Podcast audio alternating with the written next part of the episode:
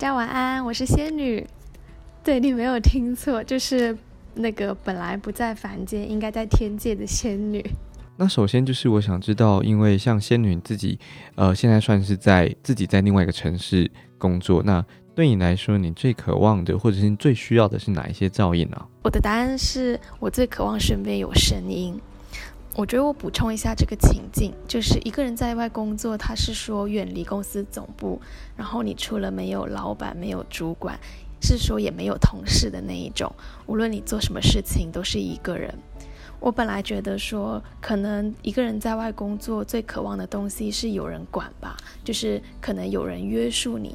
但如果是这个答案的话，我觉得我首先就应该去反省自己的自控力，因为毕竟都是大人了，怎么可以期待就是别人来约束自己呢？而还好，这也不是我最渴望的东西。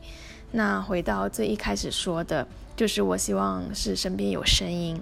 我之前在台北办公室的时候，大家一天之中会讨论工作的时间占比是很小的，更多的是有一句没一句的那种搭话。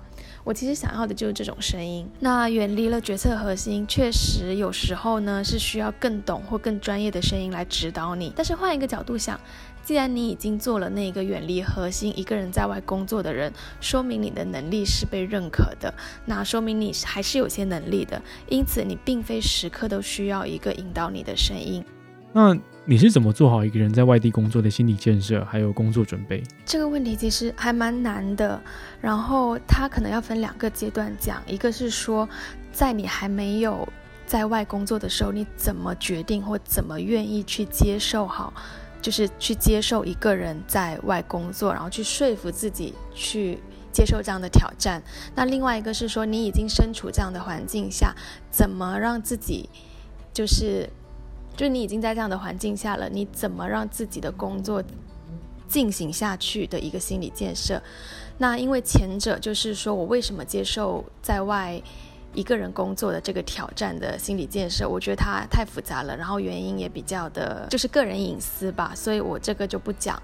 那我可能主要讲的是说，我已经接受了这份工作，然后我现在已经在外地了，我是怎么去构建自己的心理的？有一句话就是“既来之则安之”嘛，它就是它很废，可是就是这样子的。你已经在这里了，那你还能怎么样？就是。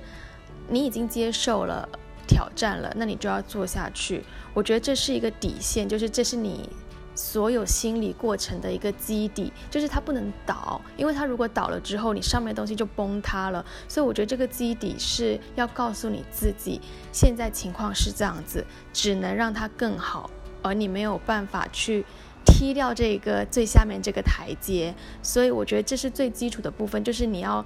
让自己知道你现在处于怎样的一个环境下，以及怎样的状态下，然后我们再去构建上层的建筑物嘛。上层的心理建设，我觉得分成两个方面来讲，一个是物质，一个是精神。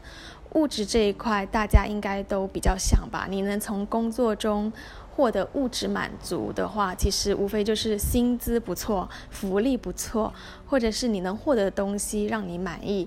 这大家都应该是大同小异的。在精神这一块的话，嗯，可能不是每个人对工作都有都有精神上的依赖，或者是嗯，或者是链接吧。那如果有，也一定会是不一样的，因为情感这个东西本来就。就很难一样。那我自己是因为我在台湾生活了七年多，就很久。然后我回到大陆来，我是很我很喜欢跟很怀念台湾的一切。而这份工作，其实在我学生时代我就在这那边实习，然后一直延续到我回到大陆，所以我会把它当成一个我对台湾的一个思念的寄托。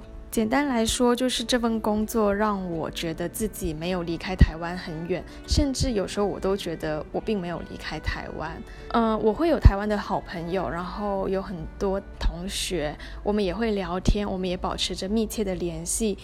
但他没有这份工作让我觉得我身在台湾，是因为，呃，举个例子好了，就是像我们经常出去提案，或者是出去上课。那同事呢会在群里面发说，假设明天有台风，他可能就会截图，然后发说有台风，然后或者是会下大雨、会停课这一种，就他会让我觉得，呃，我时时刻刻都感受着台湾周边的环境、周边的情况。可是我的同学、我的朋友，他不会告诉我明天台湾会有台风啊，因为我并我并不在台湾，提醒我没有用，所以这些事情会不讲。这些很细微、很生活、很日常的东西，一旦不讲，或者是，嗯，或者是我并没有接触到的时候，那就其实就是一一直在提醒我，就是或者是在潜意识中把我从台湾的生活剥离开来了嘛，所以。呃，工作上他们对于台湾日常的一些描述，或者是简单的带过，或者是只是简单的一张今天中午吃什么的一张小吃店的菜单，都可以让我就是很踏实的觉得，我其实跟台湾还是保持着一些联系。我不确定这是不是志军他呃所想要听到的心理建设啦，可是。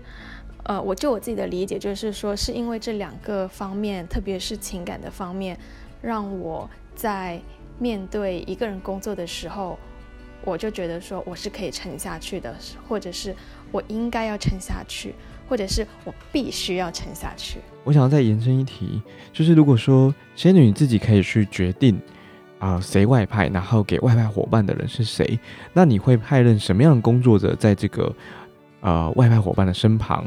那和他一起共处一个办公室，然后一起共事。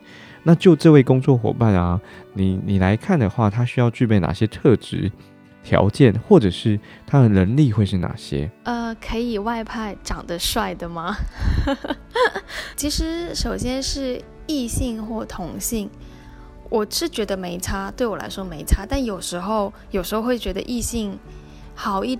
点点是因为我们会办活动嘛？那办活动，而且有时候也搬家，就是搬办公室这种，这是我最近遇到的。那你就是需要一个很强壮的人来帮帮你，就是拿这拿那的。所以我觉得这时候异性又显得尤为的重要，就是有肌肉的异性。然后其他条其他情况下的话，其实同性跟异性。都没关系。总体而言，希望是跟我互补的吧。我是算是比较异想天开，然后我可以想很多东西，然后我可以发想很多东西。但真正让我落实的话，会有一些困难。就是我好像一个气球，就是我可以，就是我可能会越蹭越高，越蹭越高，但是我很难就是。扎根下来，就是需要有一个人把我拽下来，然后落地去把我们想的东西给做出来或者执行出来。我觉得这个是必要的，就是他要比我更踏实，然后他的执行力可能要比我更高一些。这是写给被独自外派的你。或许在夜深人静之时，各位听众可以打开这集，舒缓一下自己在外派时的孤单无助，而且当做每天起床的动力。